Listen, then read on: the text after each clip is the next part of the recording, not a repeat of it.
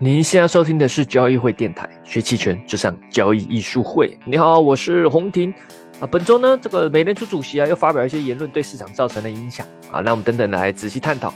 那在此之前，我们还是先来看一下咱们中国的 A 股吧啊，看咱们中国股市目前的这个 A 股的整体格局啊啊，不论你是做股票还是做 ETF 期权啊，其实都不太好做啊，没有很好的获利空间。尤其我们主要针对是期权嘛啊，咱们音频主要讲的是期权，但你如果是做股票的，也是。目前这格局就限于呃很弱呃弱势呃弱势盘整，但你要积极去做空呢也不容易，对吧？也没有很好的做空的机会，呃，可能可以做一些短线呐，啊，不然的话你期权可以比较保守的卖点认购嘛，啊，要么你就不做，啊，如果你太积极的做多，也很容易就耗损掉了，对吧？如果你是买认购期权的，估计这都很容易亏掉，都只有一些短线，所以期权呢，我们呢，要么就是不做，要么就做比较长线的。像我自己基本上最近一个月都是偏卖方的策略啊，但是卖方策略卖卖，面对到这两天哦，录音频的是周四啊，周四的中午啊，这两天的持续下跌，无论是创业板的破位，以及接下来五零的破位啊，都是高位震荡格局，那个呃，这什么支撑破位都不是很有利啊，虽然不是很看空，但是这种破位我们还是得防范嘛，啊，所以该止损的还是得止损。啊，也就是说，最近这一个月前面赚的钱啊，可能这样的下跌又给它吐回去了啊，就不是很好做。那当然，我们本身还有一些偏长线的卖出实质认沽的这种部位是基本上是不动的啊。所以说，要么就做比较长线，要么就是在场边观望啊。这种没有很好的的格局下，做买方做卖方都不是啊，这就呃尽量的呃少参与也好啊，可以少耗损啊。当然，你如果短线厉害的还是可以做了，只是因为我们本身不是做短线的嘛。啊，当然，现在在两会期间，呃，你真的说它要大跌，好像也很怪，对吧？啊，咱们还是要讲点政治的嘛。啊，再来，我们来回到这个最近本周比较重要，就是关于美联储主席啊，到这个美国美联储主席，大家知道 就是美国中央银行的老大啊，美国你可以把它当做美国中央银行行长吧。啊，美联储主席呢，到他们的国会去报告了啊，这个国会就是像什么参参议会啊、众议院啊这种，对吧？啊，在美国国会，他去报告，因为美联储主席毕竟他还是属于呃官方呃美国官方的一个职位，呃是受人民监督啊，他的是受这个国会管辖的，啊他是去报告啊，这个报告就类似进京述职啦，啊就是那种呃工作会议的报告啊，这不是什么随便聊天哦，不是什么有时候有些美联储主席或者美联储其他的的的的什么什么委员啊，到什么大学或参加什么论坛发表一些言论。啊，那有时候也对市场有些影响嘛，但那个都是比较非正式的，这个到国会报告是很正式、很严谨的工作报告啊，所以不是随便乱说说的。那在这这这个美联储主席报告中啊，呃，有一些言论就造成大家啊比较大的影响，尤其是金融市场啊，例如他提到说，如果整体的这个数据暗示说有必要加快货币紧缩，我们将准备加快加息的步伐。恢复价格稳定，可能需要我们一段时间内保持限制性的货币政策立场。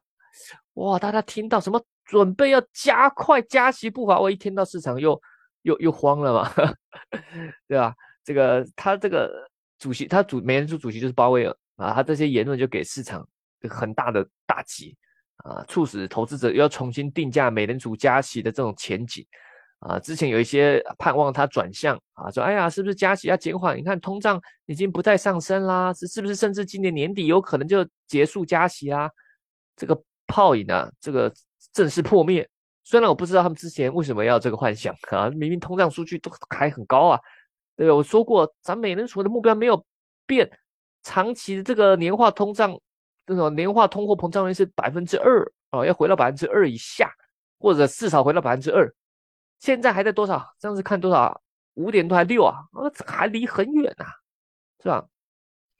那所以这个美联储他这番言论啊，造成大家这个告诉大家说，这个更高的利率啊会维持更久啊，甚至可能可能会加速啊，加速这个加息啊，所以就造造成金融市场比较呃震荡啊。所以我们看到呃周二它是去，它周二周三都有啊，周但周二这第一次的报告后。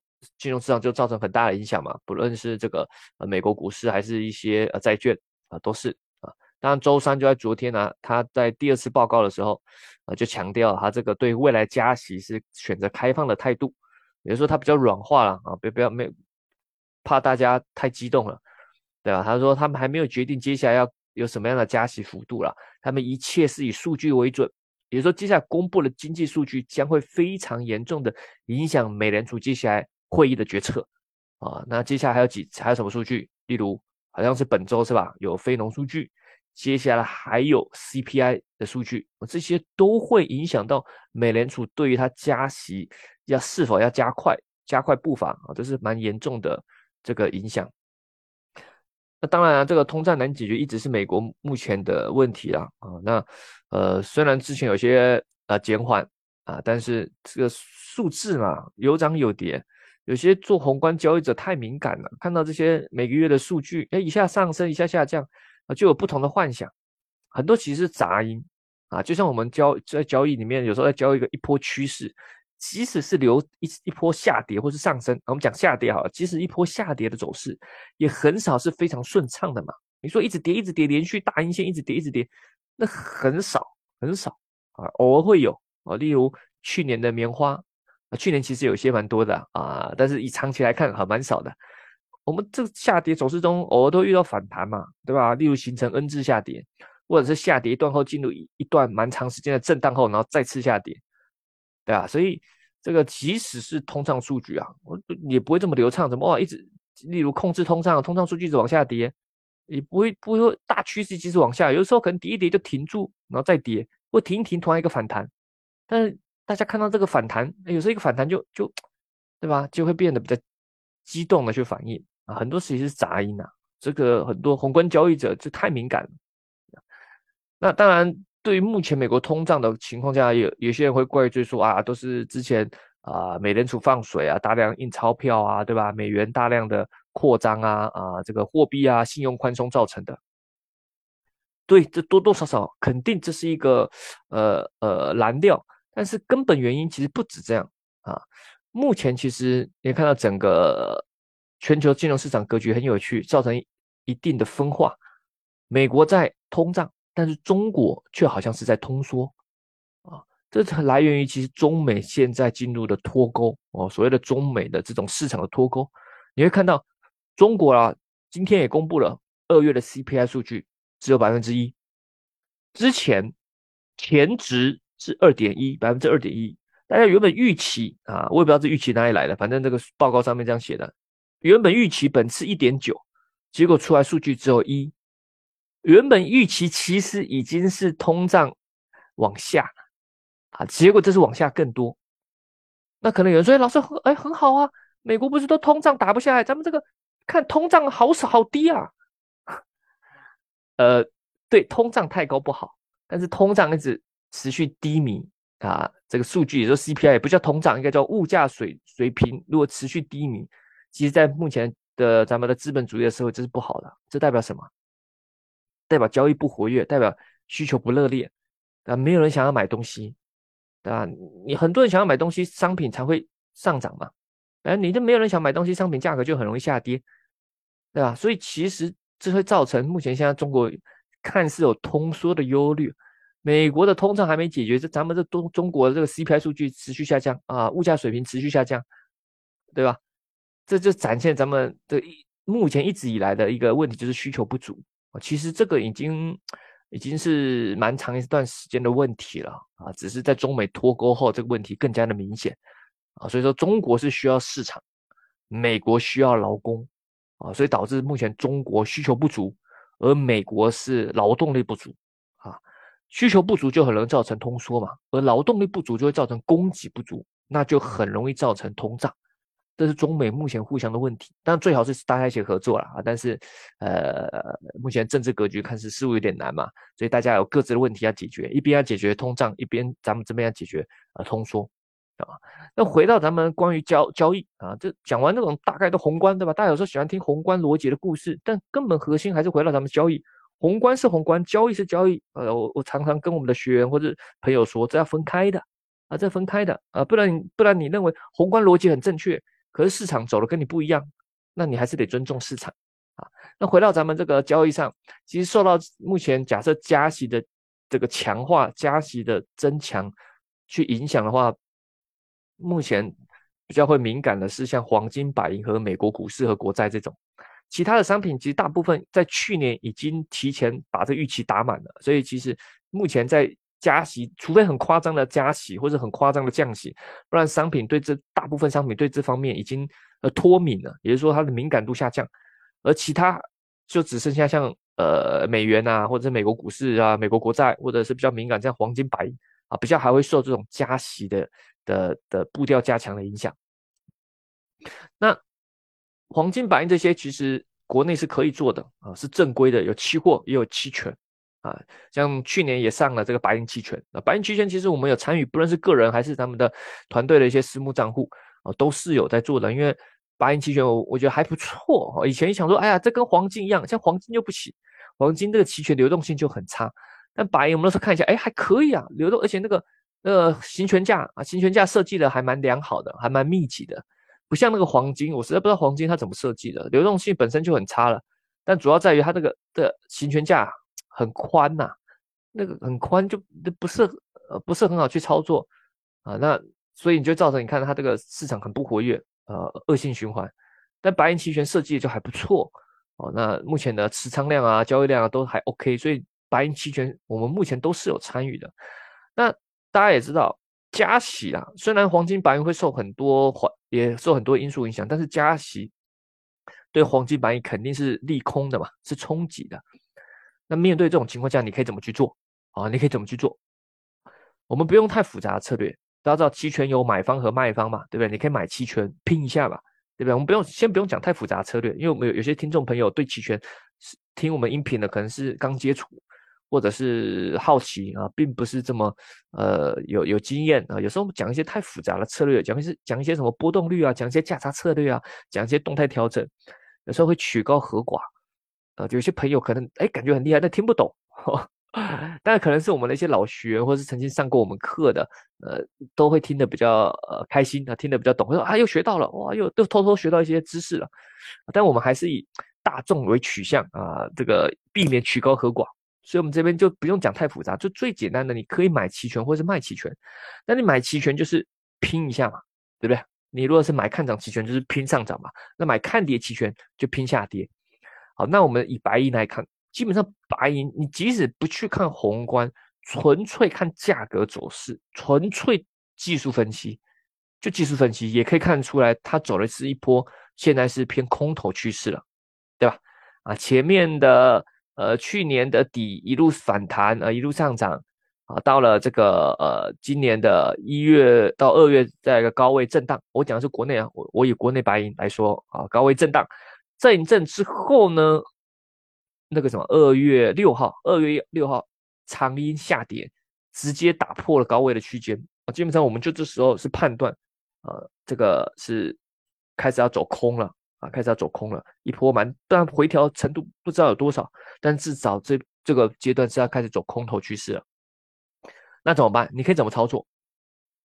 你当然可以选择直接做空期货嘛，但是如果遇到像之前那样不是很干脆又震荡，然后突然又来一个。什么美联储的一个什么影响，对吧？搞不大家炒作这个加息结束，哇，那突然一个大幅反弹，你拿期货不一定拿得住。那如果买认沽期权，那就更危险了。你买看跌期权，强力做空的，很有可能在缓跌震荡中耗损掉嘛，啊，所以最稳的是什么？胜率高了可以干嘛？我们是不是可以去卖期权？卖期权就是纯粹去收权利金嘛，啊，去赚权利金，是属于一种胜率高的操作。那在这种情况下，我们可以怎么做？例如以白银来说好了，高位震荡，高位震荡的时候，有个地有个点位一直没过，长期一个点位都没过，基本上最近一年多啊，这个点位都没过，就是五千五这个价格，对不对？那高位震荡震荡又下破，我们已经偏空了，下破的时候价格已经跌到大概五千了。好了，那上面大家如果打开图表可以去看，上面的高位震荡的一个压力位是五千五，也就是说。五千五以上是很安全的，对吧？那你可以怎么做？你是不是可以卖五千五以上的看涨期权，sell call，啊？你很激进的就直接卖五千五，但是万一如果有有一个回测测试你，你有时候压力大嘛，你安全一点就卖五千六、五千七、五千八，对不对？够安全吧？啊当然越安全赚的钱越少，就是你自己衡量，对吧？你就卖这个，其实算一算这个年化报酬不少啊。我记得那时候卖不知道，我我看一下我卖多少。我记得我那时候卖的先卖一个，因为刚下破嘛，也不是那么确定。虽然已经偏空看待，但是行情有时候很难说嘛。我那时候卖的是多少？我卖的时候很安全啊。我那时候卖五千九、六千二这种地方很远呐，五千九、六千二这种地方，对不对？刚刚说五千五是那个叫什么压力压力位，我们卖五千九、六千二，我多远啊？对，当然距离到期也远，我卖的是它热门月是六月的啊，距离那时候距离到期应该至少有三个月以上啊，但没关系，慢慢慢慢赚嘛啊，算一算那个你去看那那时候年化报酬率算一算也有百分之。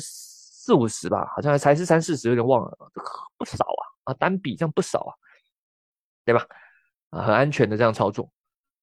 那再来，当然接下来就搭配了，呃，我记得印象中是有一次中间啊，二月中的时候有一次美国 CPI 数据也有公布啊，这 CPI 数据是低于预期啊，低于预期是什么意思？就是说通通货膨胀没什么下降，这个数据似乎没什么下降，哎，跟大家想象不一样。那大家想说啊，那这样。通货膨胀看似还不是很好解决，美联储可能又要持续的加息延长了，那所以那时候它又稍微走，又稍微往下走了一波，那你这时候可以再更积极的做一些，例如熊市价差啊，或者是在加卖更近的看涨期权，对啊，啊，直到现在啊，直到现在那个美联储周二公公布它这个刺激的言论之后，黄金白银又来一波大幅的下降下跌，此时你要不去追空追空就看你了。啊，那我们之前的偏空布局现在是没有变的啊，反正卖期权嘛，稳稳的嘛，就价格你连五千四都回不到，我们那五千九、六千二那么远的的看涨期权卖的，对吧？就就对吧？再过两三个月再看嘛，对吧？当然距离到期还有两个多月了啊，所以呃两个多月会发生什么事情不知道啊，但至少目前看起来非常安全嘛，就慢慢赚啊，年化报酬率也很高啊。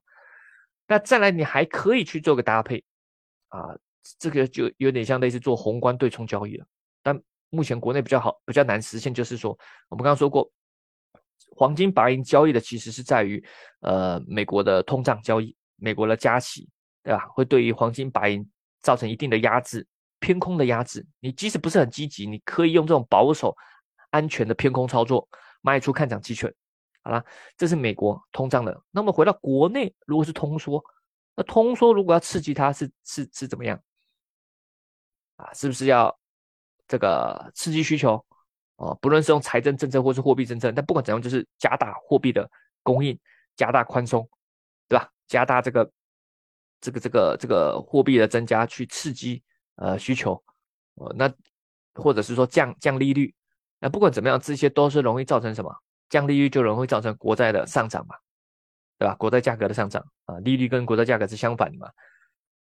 当然，中国比较特别，中国不是走美国那一套，所以你看它现在还是坚持的不搞什么大水漫灌，不搞货币宽松。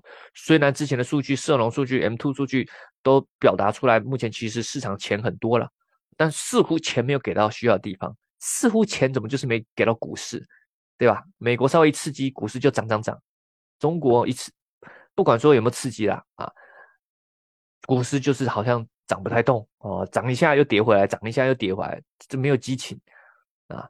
那不管怎么样啊，假设大家预期的是这个，可能要持续的降利率，那国债，中国的国债就比较偏容易上涨，对不对？上涨幅度会怎样不知道，但至少不容易下跌吧？那那你可以怎么做？是不是可以去卖出这个中国，例如十年债或是五年债、二两年债的这个国债的看跌期权？这是是一种宏观的对冲交易。你在白银上去卖出虚值的看涨期权，你在国债上去卖出一个虚值的看跌期权，这就是一种宏观对冲交易。结合了中美两国目前的局势啊，目前经济的问题，去做了一个也不是很激进，但是又很稳的，可以而且年化报酬其实不低的一种交易方式。你还有可能是两边都赚，非常有可能。啊，当然，如果完全完全反向啊，突然美国降息，中国加息，那就两边亏啊。当然，但是这个宏观交易嘛，你总要有个判断嘛，对吧？在我们刚刚的逻辑分析下，很正确的分析下，你很有可能都两边赚。不过这种方式啊，你目前在国内无法实现，因为咱们国内的国债还没出期权呢。啊，等等，如果有出期权的话，咱们这个宏观这种对冲交易就可以实现了。所以你可以发现，有了期权，有很多的交易方式你可以去去去做了。啊，当然现在你也可以，你用期货也可以做，例如你就做空白银期货，做多国债期货也行。但是期货它本身纯方向的交易。有时候有可能突然两边造成你亏损也是有可能的。可是我们刚刚那个用什么？我们用的是期权卖方，它的容错率更高，它靠时间价值，它靠时间去赚钱的，对不对？例如我们刚刚说，我们给它一定的空间嘛，对吧？我们我们并没有说它一定要涨到哪里去，或是一定跌到哪里去，它只要不跌破哪里，或是不涨过哪里就可以了，有没有？这种交易的布局，这种逻辑，给你的容错率更高，可以更降低你一些。呃呃，有时候一些杂音的干扰，啊，有时候做一些宏观交易者，他很就太敏感，很容易受宏这个杂音干扰。如果本身心脏不够大的，很容易就莫名其妙对自己产生怀疑，或是来回止损。那如果那些不对自己产生怀疑的，可能大部分情况下 OK，但遇到突然大行情的反转，跟你的逻辑完全反向的时候，你一再坚持自己，也有可能一次就毕业了啊。所以我们不要。走的是太极端啊，尽量利用一些工具，例如像期权工具，可以帮助我们在在交易上可以做的比较稳啊。好，那今天就简单是带给大家认识一个利用期权啊，你也可以去做一些宏观对冲交易的一些方式啊。但如果你对期权感兴趣的啊，它它当然还有更多的策略可以去应用啊，还有更多的一些，嗯，我们今天都没讲很复杂啊，也没讲什么波动率，对不对啊？就可以玩的蛮好玩的。但是如果对波动率的更多的了解，对一些策略更深度的学习。你可以做出的那个玩法更多了！一样感兴趣的，如果对期权感兴趣，想学习，可以利用咱们交易书会的呃视频号、公众号或者是 B 站啊，都有蛮多的学习的素材视频。那我们也即将接下来要开展呃啊这比较高级的啊，就期权量化啊 Python 的课程啊，就教你怎么用 Python 去编写一些期权的策略啊，去做一些量化回测分析，以及去做自动化交易。啊，可以用期权 Python 去写出期权，类似你可以去做趋势型的策略，啊，就就完全完全自动化，啊，感兴趣的啊，当然也可以欢迎咨询咱们的工作人员，无论是在公众号或者是在呃这个喜马拉雅私信或者是留言咨询都是可以的哦。好，那想听什么也欢迎在下方留言告诉我们，我们下期再见喽，拜拜。